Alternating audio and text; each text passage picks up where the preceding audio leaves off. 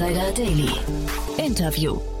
Herzlich willkommen nochmal zurück zu Startup Insider Daily. Mein Name ist Jan Thomas und wie vorhin angekündigt, bei uns zu Gast ist Christian Fenner. Er ist der Co-Founder und CMO von The New Company, ein super spannendes Unternehmen, das äh, Schokolade herstellt. Und zwar Schokolade auf eine ganz besondere Art, nämlich äh, da geht es gar nicht um den Geschmack, der ist sicher auch toll, aber es geht um die Herstellungsprozesse, um die Zutaten, um die Verpackung, um die Kinderarbeit, um die Werte und unsere Zukunft und, und, und. Also es geht um ganz viele tolle Themen und ihr werdet gleich hören, Christian hat da sehr, sehr viel zu erzählen. Und man merkt, er und seine Co-Founder haben The New Company mit dem richtigen Ansatz, mit der richtigen Motivation gegründet und äh, ziehen das komplett durch, haben auch gerade eine Pressemeldung rausgegeben, in der sie große und etablierte Schokoladenhersteller wie zum Beispiel Nestlé oder, oder Unilever oder Procter Gamble auffordern, sich an bestimmte äh, Mindeststandards zu halten. Um all das geht's gleich, ist ein super spannendes Gespräch. Ich kann euch wirklich nur empfehlen, das komplett von vorne bis hinten anzuhören und dann vielleicht im Kopf auch nochmal auf andere Marken und andere Märkte zu äh, adaptieren. Es gibt bestimmt auch andere Märkte, wo man sowas wie The New Company noch brauchen könnte. Entweder der Hinweis für euch, das zu gründen oder zumindest beim Konsumieren darüber nachzudenken, was man in Zukunft in seinen Einkaufswagen legt. Genug der Vorrede, vielleicht kurz der Hinweis noch, empfehlt uns gerne weiter, empfehlt dieses Gespräch gerne weiter, denn ich glaube, es ist ein sehr wichtiges Gespräch. Und ja, damit kurz noch die Verbraucherhinweise und dann sofort Christian Fenner von The New Company. Startup Insider Daily. Interview.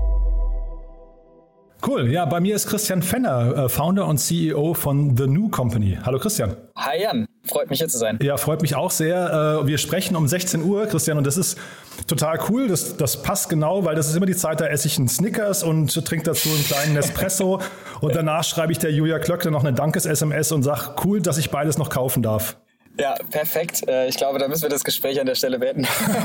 Nein, ähm, ich glaube, dann ähm, bist du hier ähm, äh, ein prädestinierter äh, Kunde von The New Company. Genau, ich habe jetzt gedacht, jetzt, jetzt kommt ihr da um die Ecke und erzählt mir irgendwas von fairer Schokolade und, und, und Reinheitsgeboten. Da müssen wir, glaube ich, mal, da müssen wir, glaube ich, mal ein ernstes Wörtchen miteinander reden. Wollt ihr meinen wollt ihr meinen Snickers verbieten? Nee, auf keinen Fall verbieten. Aber ähm, wir, wir würden dir auf jeden Fall eine Alternative vorschlagen.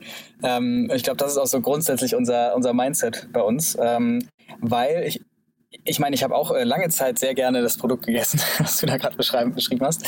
Ähm, aber ich, ich würde dich mal fragen, ob du weißt, wo der Kakao herkommt und ähm, was da genau so alles drin steckt und wie viel Zucker da eigentlich drin ist. Würdest du das genau wissen? Also ich würde mal sagen, so wie wahrscheinlich 98 Prozent der Menschen in Deutschland ist mir das einfach egal. Das, das äh, kann ich auch sehr gut nachvollziehen. Und genau, ich glaube, deswegen machen wir auch mehr als nur Produkte, sondern noch ein bisschen Kommunikation drumherum, um einfach mal ähm, darauf aufmerksam zu machen. Ich glaube, wenn du es wissen würdest, wäre es dir, wär's dir nicht so egal. Oder wenn, wenn du sagst, okay, eigentlich muss ich nur 10 Zentimeter weiter nach links ins Regal greifen, und habe trotzdem äh, Spaß bei der Sache, muss jetzt nicht irgendwie komplett auf deinen 16 Uhr Snack äh, verzichten und ähm, weiß dann aber, wo der Kakao herkommt und ähm, macht das Ganze ein bisschen nachhaltiger. Hm. Äh, und das ist so ein bisschen das Ziel, was wir haben. Nee, jetzt auch mal Spaß beiseite. Ich finde es natürlich großartig, was ihr macht. Ähm, ich habe mir, ihr habt ein tolles Video bei euch auf der Seite, das können wir auch gerne verlinken, ähm, wo ihr quasi euren Approach für das ganze Reinheitsgebotsthema, was ihr gerade verfolgt, ähm, ähm, ein bisschen darstellt oder du speziell. Ähm, das müssen wir, glaube ich, mal der Reihe nach durchgehen, weil wenn man das Video sieht äh, und die Punkte, das sind, glaube ich, sechs Punkte, die ihr da fordert, dann fragt man sich ja, okay, also deswegen habe ich auch auf Julia Klöckner gerade abge abgezielt, ähm, dann fragt man sich ja, warum sowas noch nicht umgesetzt ist, oder? Absolut, das haben wir uns auch gefragt ähm, und haben uns ein bisschen umgeschaut. Es gibt durchaus natürlich beim Bier, daher ist natürlich die Anspielung des Wortes Reinheitsgebot, ähm, gibt sowas schon. Ähm, das ist ja letztendlich ein, ein Qualitätsanspruch, was, wo sich eine Branche darauf, darauf einigt. Es gibt auch Verbraucherschutz, äh, Jugendschutz, wo man sagt, das ist einfach objektiv sinnvoll ähm, für unsere Kunden, für, für, für die Verbraucher oder sogar für den Planeten. Und dann äh, haben wir gesagt, ja, warum eigentlich nicht äh, für Schokoriegel das Ganze? Natürlich ist das eine sehr kleine Nische und Schokoriegel allein werden jetzt nicht die Lebensmittelindustrie auf den Kopf stellen. Aber wir wollen es mal an diesem Exempel, an diesem Beispiel ähm, durchspielen und auch durchziehen, ähm, um dann vielleicht ein Vorbild zu sein für, für andere Kategorien oder das auch auszuweiten. Aber wir sagen halt, wenn wir nicht mal bei einem Schokoriegel transparente Lieferketten, gesunde Zutatenlisten, eine vernünftige, nachhaltige Verpackung hinkriegen, wie sollen wir dann die, die großen Probleme der Welt lösen? Und äh, deswegen gehen wir da, gehen wir da so ran. Und du hast jetzt gerade die, die Brücke geschlagen zu Julia Klöckner. Im Prinzip ist das eine Fortsetzung äh, unserer ähm, letztjährigen Kampagne oder generell unserer Kommunikation, weil wir letztes Jahr im Prinzip, das war das eine Art Debütkampagne und wir haben einfach einmal auf den Tisch gehauen und gesagt, hey Leute, es stimmt an allen Ecken und Enden, stimmt was nicht. Wir, wir wirtschaften irgendwie auf dem Rücken von dem Planeten, aber auch unserer Kunden. Und da kam auch Julia Klöckner ins Spiel, weil wir gesagt haben, der Kunde im Supermarkt kann nicht immer alleine, also er kann schon alleine entscheiden, aber er wird manchmal hinters Licht geführt, was so da alles an Zucker und, und ungesunden Zutaten drin steckt. Ähm, eine Steuer wäre zum Beispiel eine, eine, Lösung. Und wir haben auch die Konzerne in die Pflicht genommen. Ähm, als kleines Start-up, klar, äh, war, uns, war uns bewusst, dass das jetzt nicht die Welt ändert. Aber wir haben darauf aufmerksam gemacht und das Ding ist relativ viral gegangen. Ich glaube, das Video haben 700.000 Leute gesehen, ohne dass wir dafür was, was ausgegeben haben. Und wir haben gemerkt, okay, da ist durchaus in einer gewissen Zielgruppe, in einer, natürlich noch einer Bubble, aber in einer wachsenden Bubble, ein Bewusstsein dafür. Und jetzt haben wir dieses Jahr gesagt, okay, mit reiner Konfrontation ist es nicht getan, wir müssen eigentlich in Dialog gehen.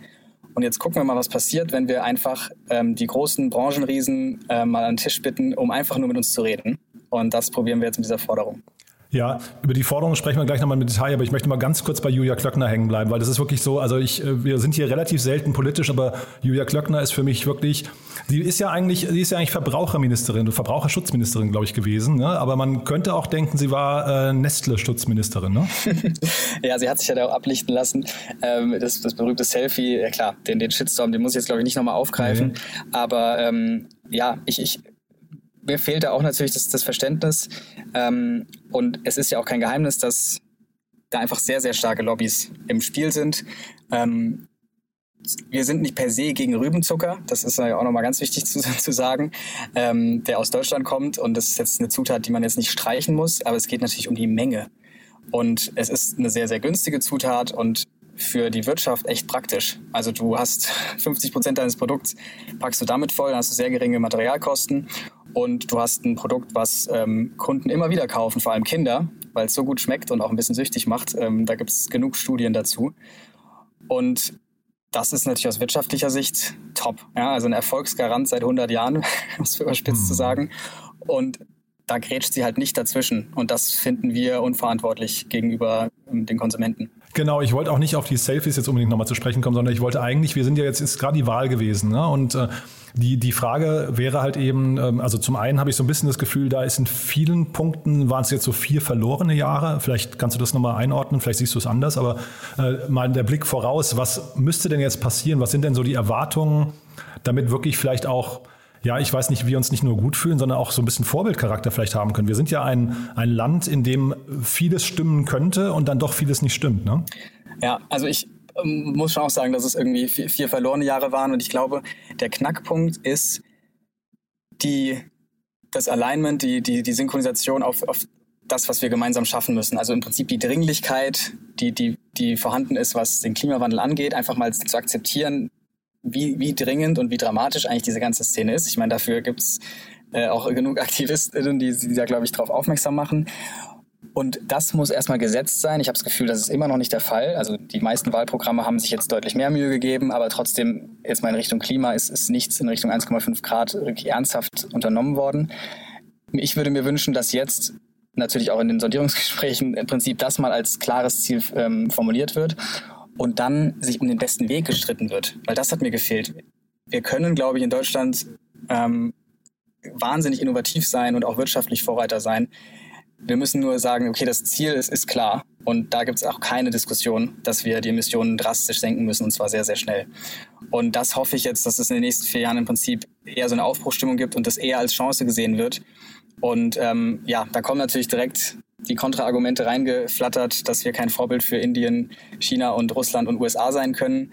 Ähm, Glaube ich ehrlich gesagt nicht. Und selbst wenn nicht, wir tragen die Verantwortung für einen deutlich höheren Emissionsanteil, als wir vielleicht bevölkerungstechnisch ausmachen. Und deswegen ist es auch einfach eine Sache von Eigenverantwortung. Ähm, genau, das ist jetzt nicht weit weg vom Schokoriegel, aber tatsächlich sind wir ähm, als Company schon dieser Meinung und das spiegelt sich letztendlich dann auch im Marketing wieder bei uns. Ja, nee, und äh, es ist gar nicht so weit weg vom Schokoriegel, glaube ich, weil es zeigt ja so ein bisschen eure Motivation und wo ihr herkommt. Ne? Denn, also man fragt sich natürlich, warum fangt ihr mit dem Schokoriegel an? Du hast vorhin gesagt, das ist vielleicht nur so ein kleiner, kleiner Baustein. Aber zeitgleich, und vielleicht kannst du das mal kommentieren, hat man ja das Gefühl, der Markt wacht gerade auf. Also die Konsumenten werden immer vernünftiger, es gibt immer mehr Vegetarier, es gibt Menschen, die irgendwie sich von der Fast Fashion bewusst ab, abwenden und eher zu Second-Hand-Klamotten greifen und, und, und. Ja. Äh, und da seid ihr ja quasi ein guter Baustein, der dann auch noch sehr laut ist und dann eben anfängt, vielleicht äh, Kunden mit zu beeinflussen, oder?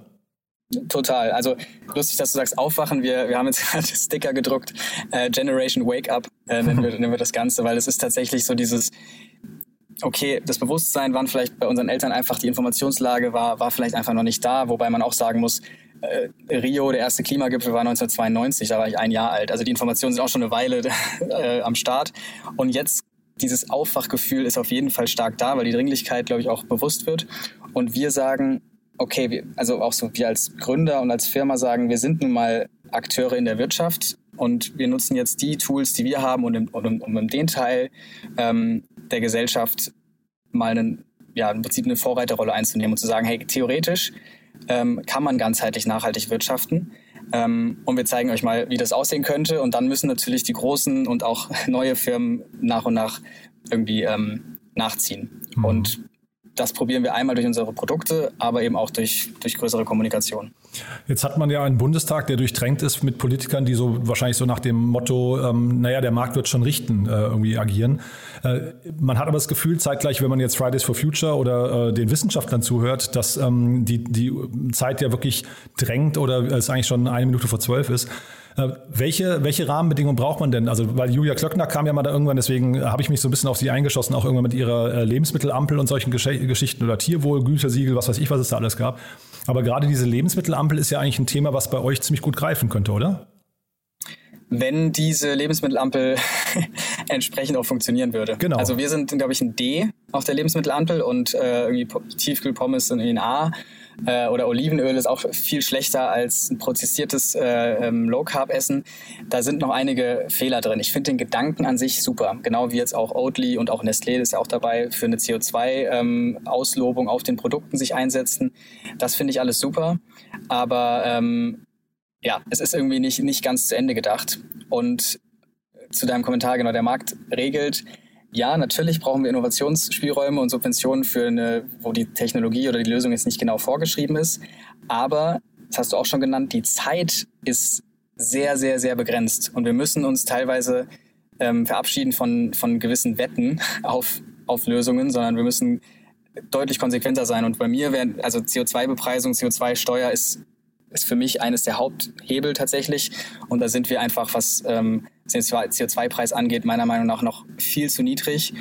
Und wenn man da strenger ist, dann auch dann regelt der Markt. Also dann muss man sich eben Dinge einfallen lassen, um, äh, um es trotzdem sozusagen wirtschaftlich gut hinzukriegen.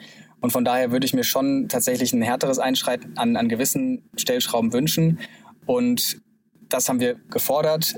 Ich glaube aber auch, die Politik richtet es nicht alleine und das ist ja so ein bisschen das, worauf wir auch richten, äh, worauf wir uns stürzen, ist die Eigenverantwortung von Unternehmen und der Bewusstseinswandel beim Kunden. Also wenn du den auch förderst und sagst, hey Leute, guck mal bitte, das stimmt einiges nicht, was Klimabilanzen angeht, aber auch bei den ganzen anderen Painpoints, fairer Handel und Co. Wenn du schaffst, dort einen gewissen Druck vom Kunden aus zu erzeugen, die einfach mittlerweile auch fordern, dass Unternehmen sich in, in Sachen Nachhaltigkeit Gedanken machen, dann hast du auch wieder einen Impact geschaffen. Und dann ähm, schaffst du vielleicht auch einen Wandel ein Stück weit ohne die Politik. Aber letztendlich glaube ich, ich glaube, die UN hat es mal Whole of Society Approach genannt, brauchst du alle Bausteine. Also in unserem Fall Wirtschaft, Politik und Gesellschaft, um es hinzukriegen. Ja, und ich glaube, ein wichtiger Baustein, das ist zumindest bei euch aufgefallen, aber auch bei ähm, Lemonade ist das aufgefallen, ist ja nochmal der, ich weiß nicht, Gesetzgeber oder zumindest die Justiz. Ne? Denn ähm, also das hat, da spielen natürlich die Lobbyisten auch eine Rolle, denn bei euch war es ja so, ihr durftet euch gar nicht Schokoriegel nennen und ich glaube, Lemonade durfte sich wegen zu wenig Zucker nicht äh, Limonade nennen. Und das ist natürlich ja. auch bizarr, oder? Das sind so ja, tatsächlich Absurditäten, äh, unseres Staates teilweise, weil wir, also wir dürfen es bei der weißen Schokolade nicht, ähm, weil wir, weiße Schokolade ist eigentlich Kakaobutter, Milchpulver und Zucker. Und das fehlt ja praktisch die Kakaomasse, die es halt braun macht. Und wir finden natürlich Milchpulver ähm, unnötig und auch nicht gerade förderlich für Gesundheit oder Planeten oder Tiere. Und Zucker bekanntermaßen auch nicht. Also sagen wir, cool, wir nehmen Erdmandelmehl, das ist, gibt eine gute Konsistenz, ist sogar noch nährstoffreich und wir nehmen ein bisschen Kokosblütenzucker. Und dann haben wir ja auch eine, also Kakaobutter ist drin, also eine schöne weiße Schokolade. Aber im Gesetz steht, nein, per Definition muss da Zucker und Milchpulver drin sein. Ähm, ihr dürft das nicht so nennen. Und das ist auch bisher nicht gelöst. Äh, das sind jetzt ja, Kakaobutter-Erdmandelmehlriegel offiziell. Also da muss man schon teilweise ähm, ja, absurde Kompromisse eingehen und es zeigt auch teilweise so ein bisschen die Rückwärtsgewandtheit äh, des Systems noch. Aber davon lassen wir uns ehrlich gesagt nicht, nicht beirren. Nee, ähm, aber sag mal, wer, wer schützt denn da jetzt gerade wen? Das verstehe ich überhaupt nicht. Also eigentlich will das Gesetz den, den Verbraucher irgendwie schützen, damit er weiß, damit es unmissverständlich klar ist, was für Produkte er vor der Nase hat. Aha. Und hat dann halt irgendwann mal definiert, eine Limo soll so und so viel Zucker haben und eine Schokolade, eine weiße, hat halt diese Zutaten. Ähm, dass es in der Zwischenzeit einfach gesellschaftliche Veränderungen gibt, Informationen da sind, dass vielleicht Zucker nicht so toll ist und Milchpulver auch nicht. Mhm. Das wird da halt einfach nicht angepasst und nicht schnell genug reg äh, reguliert. Und, da sind wir wieder beim Anfang des Gesprächs, es gibt halt auch genug Leute, die ein Interesse daran haben, dass es so bleibt, weil man bekanntlich eben mit Zucker ähm, sehr viel Geld verdienen kann. Also ich meine, wir haben natürlich jetzt jede Menge Siegel schon in Deutschland, ne? also viel zu viele, glaube ich, da, da, da steigt ja auch keiner mehr durch, also vor allem im Lebensmittelbereich. Aber wahrscheinlich ist doch hier vielleicht so, ein, so nochmal ein Platz für so ein Metasiegel, ne? dass man hingeht und sagt, ein Unternehmen wie äh, Lemonade und ihr, ähm, die sich offiziell nicht so nennen dürfen, weil sie besser sind als das, was man eigentlich ähm, von diesem Produkt erwarten würde. Ähm, ne, dass man einfach, ich weiß nicht, ich glaube, Lemonade hat ja gesagt, glaube ich, keine Limonade oder sowas. Ne? Aber das, also irgendwie, du merkst es gerade an meinem, an meinem Rumstammeln, da, da fehlt bei mir so ein bisschen das Verständnis für das, was hier, was hier passiert. Ja, also äh, geht mir ganz genauso. Mhm. Und ähm, ich weiß nicht, ob es ein Siegel lösen wird. Da gibt es auch schon, zum Beispiel Vegans hat einen coolen Ansatz gewählt, wo du praktisch siehst, wie viel Wasser, wie viel Tierleid, wie viel CO2 dieses Produkt hat. Den Oatly-Ansatz hatte ich schon erwähnt. Das würde helfen. Ich glaube, dieser spezielle Fall, dass wir an die Grenzen stoßen, den ursprünglichen Namen zu verwenden, ich weiß nicht, ob man das mit einem Siegel lösen kann. Mhm. Ähm, ich glaube, es ist einfach, äh, das wird die Zeit richten, weil de facto sprechen unsere Kunden von weißer Schokolade, wenn sie über Nucao White reden. Und ich glaube, das ist bei uns jetzt äh, der Zahn der Zeit, wird das richten, hoffe ich. Ja, und dann lass uns mal über, euer, über eure Forderung jetzt sprechen, weil die ist ja wirklich, wie gesagt, die unterschreibt, glaube ich, jeder sag mal, klar denkende Konsument sofort. Vielleicht es sei denn, ähm, er kann es sich nicht leisten. Da müssen wir vielleicht auch noch mal gleich drüber sprechen, ob das hinterher ein Luxusthema ist, über das wir hier sprechen. Aber vielleicht magst du die, das sind ja insgesamt sechs Forderungen, glaube ich, ähm, die mal durchgehen und dann auch, das mündet in eurem Schokogipfel. Ne? Da habt ihr alle, glaube ich, größeren ähm, FMCG-Hersteller eingeladen, mit euch zu diskutieren. Ne? Ganz genau. Wir haben äh, die Einladung ausgesprochen und auch ähm, teilweise selbst vorbeigebracht oder an die Geschäftsführung adressiert. Und ähm, genau, uns geht es um, um sechs Punkte, die wir erstmal inhaltlich nicht, also wir haben schon Forderungen aufgestellt, aber wir haben erstmal noch ein bisschen Spielraum gelassen, um einfach in der Diskussion erstmal zuzulassen. Wenn wir jetzt sagen, bis 2030 100 Prozent vegan ähm, und 0 Prozent Zucker, dann würde, glaube ich, niemand kommen. Das heißt, wir probieren ähm, ja, den, den Dialog so ein bisschen erstmal möglich zu werden. Und genau, ich kann die gerne mal kurz durchgehen. Ähm, genau, das erste ist eine deutliche Zuckerreduktion. Das haben wir, glaube ich, gerade schon durchbesprochen. Das ist, denke ich, selbsterklärend. Ähm, 30 Prozent Reduktion bis 2030 ist jetzt mal so ein Richtwert, wo wir sagen, also wir haben jetzt in unserem 65 Prozent weniger, aber einfach da vielleicht auch neue Marken. Wir reden ja hier von großen Playern, die auch einfach neue Marken bringen können. Wenn dort radikaler reduziert wird, kann man es im Durchschnitt, denke ich, schaffen, 30 Prozent zu reduzieren. Ähm, das zweite Thema ist Einwegplastik. Ähm, wir sind von vornherein auf den Markt gegangen mit heimkompostierbaren Verpackungen ähm, aus Zellulose.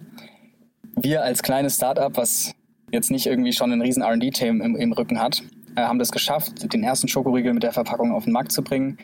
Ähm, wir denken, in dem Jahrzehnt kann sich da sehr viel tun und wir brauchen auch, man nennt es Massestrom, also praktisch Kompostieranlagen brauchen mehr von diesem Zeug, mehr von diesen kompostierbaren Verpackungen, damit die auch im Sinne der Kreislaufwirtschaft dann auch zersetzt werden und wieder zurückgeführt werden in den Kreislauf. Und da wird halt immer noch auf Einwegplastik gesetzt. Klar ist das manchmal recycelt ähm, oder recycelbar, aber die Wahrheit ist trotzdem, es wird viel verbrannt, es wird auch aus Deutschland immer noch viel exportiert und man muss nur einen Waldspaziergang machen, es landet immer noch super viel in der Natur. Ähm, genau, also Thema 2 ist Plastik. Ähm, ich, ich ratter weiter durch, ja? Ja, bitte, bitte. Ja. Du unterbrichst mich. Ja, nee, ist genau ähm, richtig. Genau, das dritte äh, Thema ist pflanzliche Alternativen. Also bei uns ist es natürlich das Milchpulver, was normalerweise in einer Vollmilchschokolade ist. Wir sagen, hey, ich, ich, verstehe, wenn du um 16 Uhr einen cremigen Riegel essen willst. Ähm, deswegen lass uns doch mal gucken, was man sonst so reintun kann. Bei uns ist es Erdmandelmehl, bei anderen Marken ist es vielleicht irgendwie Hafermilchpulver. Da gibt es mittlerweile schon super Sachen. Ähm, einfach da zu sagen, komm, wir reduzieren das, denn da ist sehr, sehr viel Milch, was, die dafür produziert werden muss. Und dann sind wir schon beim Thema Massentierhaltung, ähm, beim Thema CO2-Abdruck. Und es ist einfach vermeidbar. Ähm, und da sagen wir auch, lasst uns darüber sprechen. Ähm, das vierte Thema ist die Lieferkette.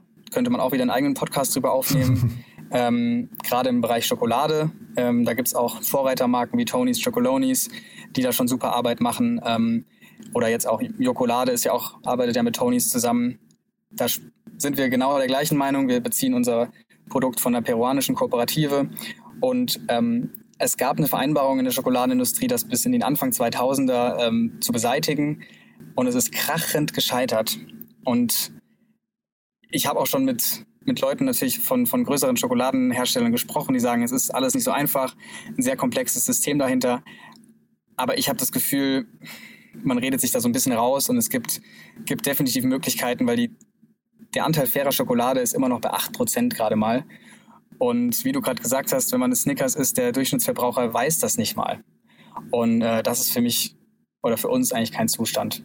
Also faire Lieferketten und vor allem bei Schokolade ist einfach ein kritischer Rohstoff, äh, die Kinderarbeit bekämpfen. Genau. Dann ähm, Punkt 5 ist die Klimaneutralität oder Klimapositivität. Ähm, wir sind sozusagen einmal klimaneutral zertifiziert. Ähm, da kompensieren wir, also haben praktisch messen lassen von Climate Partner, wie viel CO2 ausgestoßen wird. Und ähm, genau, kompensieren das sozusagen auf offiziellem Wege. Die haben auch Klimaschutzprojekte ganz verschiedener Art. Was wir aber eigentlich machen, und das ist eben nicht ein offizielles Zertifikat, aber viel, viel mächtiger ist, dass wir Aufforstungsprojekte unterstützen, ähm, indem wir 5,5 Prozent unseres Umsatzes, also nicht Gewinns, sondern Umsatzes, ähm, spenden und das in Mangrovenprojekte und andere ähm, Aufforstungsprojekte fließt. Und das sind im Prinzip soziale Projekte, ähm, weil dort einfach ja, Menschen geholfen wird, wieder ordentlich Landwirtschaft zu betreiben und den Boden wieder fruchtbar zu machen, weil einfach alles ja, abgerodet und, und ja, komplett abgeholzt eben ist. Und ähm, gleichzeitig natürlich jede Menge CO2 ähm, bindet. Und auch da haben wir eine Partnerschaft, die könnte jeder Großkonzern eingehen und wir hätten in zwei Tagen wahrscheinlich mehr Bäume gepflanzt als wir in fünf Jahren. Und das ist wirklich machbar. Wenn wir das schaffen, dann schafft das eben auch ein großer Player. Und zu guter Letzt, Punkt 6 ist Transparenz in den Zutatenlisten. Also wenn du jetzt mal deinen Riegel äh, umdrehst und es durchliest, dann verstehen viele einfach nur Bahnhof oder denken, ach, das versteht ja gar nicht Zucker, sondern irgendwie Glucosesirup und andere kryptische Wörter, die ich nicht verstehe. Und das sagen wir halt auch, das kann eigentlich nicht sein. Also lasst uns meinetwegen auch mal Zucker reintun, aber dann wenigstens so, dass der Kunde weiß, was er da gerade isst, wenn er mal eine Süßigkeit essen will, fair enough. Ähm, da einfach für mehr Transparenz sorgen. Und das ist das Gesamtpaket. Ähm, nicht gerade kurz und knackig, aber wir sagen, gut, kurz und knackig ist auch einfach nicht mehr zeitgemäß. Wir, wir, können uns nicht auf eine USP stürzen. Das ist zwar praktisch im Marketing und in der Wirtschaft. Wenn wir jetzt die Marke wären, die nur gegen den Zucker kämpft, yeah, äh, coole Sache, aber man kann die anderen Sachen nicht einfach hinten runterfallen lassen, weil man sagt, das überfordert den Konsumenten, sondern die sind jeder einzelne Punkt so wichtig, dass wir sagen, ey, dann lasst uns zumindest hinter den Kulissen sozusagen uns zusammensetzen und, und jeden einzelnen Punkt diskutieren. Naja, du, du sagst, das, ist, äh, das wäre fürs Marketing einfacher. Ich habe das Gefühl, dass es hilft euch sogar in der Pressearbeit, weil die Presse sich, also du kannst ja mal auch deinen Eindruck äh, schildern, dass die Presse sich sogar darauf stürzt. Und das wieder, wiederum würde für mich bedeuten, dass da eigentlich ein Verlangen danach ist, Unternehmen wie euch zu fördern und auch von denen mehr zu sehen und dafür vielleicht diese tradierten Modelle, über die wir, die fast schädlichen Modelle, so ein bisschen äh, ins Abseits zu kegeln, oder? Ja, also klar, das ist natürlich ähm, unsere Hoffnung und du hast recht, das ist natürlich was, wo Journalisten, aber auch, glaube ich, einfach Menschen, man sieht es jetzt an, jetzt gerade schon wieder an unendlich vielen Shares unserer Videos, gerne drüber reden, sich sogar damit identifizieren, zu sagen, hey, das ist, das ist irgendwie mein Wertesystem, mein, das spricht mir aus der Seele. Ähm, voll. Und ich glaube, das ist auch dieser Wandel, den du auch beschrieben hast, auch der natürlich zumindest bei den unter 30-jährigen Wählern äh, sich auch in der, im Wahlergebnis gezeigt hat, mit, mit äh, Grün-Gelb. Wir wollen auf jeden Fall mal äh, Veränderung und, und, und posaunen das auch gerne sozusagen raus und in der eigenen, in der eigenen Bubble. Ähm, von daher, ja, es ist, die Zeit ist dafür gekommen. und ähm, wir probieren eben so ein bisschen ähm, vielleicht auch ein Ventil zu sein, dass Leute sagen, guck mal, so die, die machen zwar, die machen schon irgendwie Schokoriegel, aber die gehen das mal ganzheitlich an. Und warum machen wir das eigentlich nicht in unserer Branche? Mhm. Äh, total, ja. Äh, ich, ich frage mich ähm, nur zeitgleich, was, was siehst du denn für Perspektiven eigentlich für diese Dinosaurier, ne? für die Nestles und, und Unilevers und so weiter, Procter Gambles dieser Welt? Also haben solche Unternehmen, die sich nicht klar committen zu der Zukunft des Planetens, eigentlich perspektivisch noch eine Chance? Weil, also ich meine, irgendwann wacht ja der, also weißt du, die, die Presse oder auch der, der Konsument wird ja irgendwann differenzieren können. Also haben die, haben die noch eine Chance, deiner Meinung nach, oder sind die einfach too big to fail? Nee, die, die haben auf jeden Fall eine Chance. Also die, die da tut sich auch einiges, also viel zu wenig. Ich glaube, dass, dass neue Marken das Zauberwort sind. Und ähm, da gibt's ja auch einige jetzt schon, also gerade plant-based Marken von, von den großen Playern, die, die haben ja einen riesen Impact. Also bei, bei dem Wandel von, von oder bei der Reduktion von Fleischkonsum, äh, was jetzt Startup-Marken gar nicht so schnell leisten können. Ich glaube, was schwierig wird, ist bestehende Marken, ähm, wie die du genannt hast, einfach jetzt, wenn du da 30 Prozent Zucker rausnimmst, dann hat, hat die Firma ein Riesenproblem. Ähm, ich glaube, man muss einfach schnell coole, zeitgemäße neue Marken auf den Markt schießen, ähm, die für den Wandel stehen. Ich glaube, die Transformation von bestehenden, alteingesessenen Produkten ist, ist super schwierig, aber sie haben so eine mächtige äh, Research-Abteilung. Ähm, ich glaube, das das wird sie nicht zum Untergang bringen. Ja, ich hatte es hier neu schon mal erzählt ähm, an anderer Stelle. Ich hatte mal so einen Mini-Shitstorm. Äh, ich habe zum Glück noch keinen großen erlebt, aber einen Mini-Shitstorm, weil ich auf ähm, äh, LinkedIn ein Posting von, ich glaube Nestle ist das dann gewesen, kommentiert habe, wo das äh, der, ich glaube, Head of Brand Germany von Smarties sich total hat feiern lassen, dass ein 100-Mann-Team zwei Jahre lang daran geforscht hat, die Smarties-Verpackung jetzt rein aus Papier ähm, äh, zu produzieren. Und das ist natürlich toll auf der einen Seite, dass, dass, dass was passiert, aber ich habe es dann eben gewagt zu, äh, anzumerken, dass das Produkt an sich halt einfach ähm, nicht konsumierenswert ist und äh, dass man vielleicht da eben nochmal ansetzen müsste. Und das ging natürlich dann vielen Leuten viel zu weit, die dann sagen, hey, bei unsere Smarties, ne, das ist wie mein Snickers-Beispiel vorhin, das ist eine liebgewonnene, äh, weiß nicht, äh, äh, Süßigkeit, auf die ich nicht verzichten möchte in ihrer jetzigen Form. Und das ist halt so ein bisschen die Frage, in, dem, in diesem Spannungsfeld bewegt man sich, glaube ich, auch, ne? Ja, 100 Prozent. Ähm, und ja, also ich, ich hätte dich dafür jetzt nicht kritisiert, Surprise. Aber ich, ich glaube, das ist der Knackpunkt. Ähm, wir brauchen Geschäftsmodelle und auch Produkte, die in sich, also in sich nachhaltig sind. Wir können nicht irgendwie Sustainability Manager auf ein Geschäftsmodell jagen, ähm, sei es jetzt Wasser oder Süßig krasse Süßigkeiten und sagen, hey, was können wir denn hier eigentlich nachhaltiger drehen oder gesünder drehen, äh, sondern wir müssen eigentlich nochmal neu anfangen und sagen, okay, das sind die Voraussetzungen. Also wenn wir diesen Planeten in 100 oder 1000 Jahren noch vernünftig hegen wollen, dann ist Plastik raus, klimanegativ raus und ähm, wir wollen außerdem vielleicht unser Gesundheitssystem ein bisschen weniger belasten und ehrlich zu unseren Konsumenten sein. Das ist gegeben. So, was können wir jetzt und dann, und dann kann man sich immer noch fragen, okay, unsere, unsere Kunden wollen naschen. Unsere Kunden wollen Kindergeburtstage feiern und was Süßes anbieten. Das ist ja alles noch, also wir wollen das ja nicht streichen, sondern lass mal diese, diese Rahmenbedingungen setzen und dann richtig coole, spaßige, leckere Produkte machen. Ähm, aber ich sehe deinen Punkt, wenn, wenn dann von außen dran rumgedoktert wird, ähm, und das ist was, was mich auch zu Weißglut bringt, bringt, auch wenn ich jetzt meine Neffen, die kleinen, kleine Kids äh, besuche und eben dann solche Sachen auf dem Tisch liegen. Ähm, boah, das ist, finde ich, eigentlich unverantwortungsvoll. Mhm. Du, jetzt haben wir natürlich sehr viel über den Markt und den Konsumenten und Verantwortung und so weiter gesprochen. Äh, und mit Blick auf die Uhr jetzt sind wir fast so ein bisschen, haben wir uns schon, schon überzogen, aber wir müssen trotzdem mal über eure, ähm, über eure Finanzierungsrunden noch sprechen. Ne? Ihr habt gerade 10 Millionen, glaube ich, eingesammelt, ne? Genau, 10 Millionen nochmal on top. Wir hatten schon eine, ähm, eine Bridge-Finanzierung von vier. Von vier, ne? 14 äh, Ende letzten Jahres. Das heißt, mhm. insgesamt sind es 14, ja. Genau. Das heißt, das Thema, was ihr macht, das könnte sich zumindest, wenn man da jetzt den Investorenlogiken, den etablierten Logiken folgt, müsste sich das auch irgendwann rechnen, ja? Absolut. Äh, das, das muss es auch und das ist auch den Beweis, den wir antreten wollen. Wir wollen ja zeigen, dass, äh, dass man sozusagen ökologisch nachhaltig wirtschaften kann und gleichzeitig ökonomisch. Ähm, sonst sonst wäre es witzlos. Sonst, sonst würde eigentlich das ganze Projekt scheitern. Und wir haben natürlich die gleichen Wachstumsschmerzen und, und die gleichen Pains wie, wie ein Unternehmen, was jetzt vielleicht nicht so sehr auf Nachhaltigkeit pocht. Aber ähm, ja, es ist, es ist absolut elementar, dass wir ein gesundes Unternehmen bauen. Ähm, und wir sind eben keine NGO, wir sind auch keine gemeinnützige GmbH, sondern ein ganz normaler äh, Player in der Wirtschaft. Und das ist, wie gesagt, auch das, das große Ziel. Und dann sind wir auch erst ein Role Model, glaube ich, ähm, in der Wirtschaft. Ähm, das zeigt, dass es auch anders geht, ja. Hm. Äh, interessant finde ich, also Nico Rosberg hat bei euch investiert, habe ich gesehen, aber vor allem auch Delivery Hero. Wie kam es denn dazu? Genau, ja, der Venture-Arm von, von Delivery Hero. Ähm, das ist tatsächlich über Kontakte unserer anderen Investoren zustande gekommen.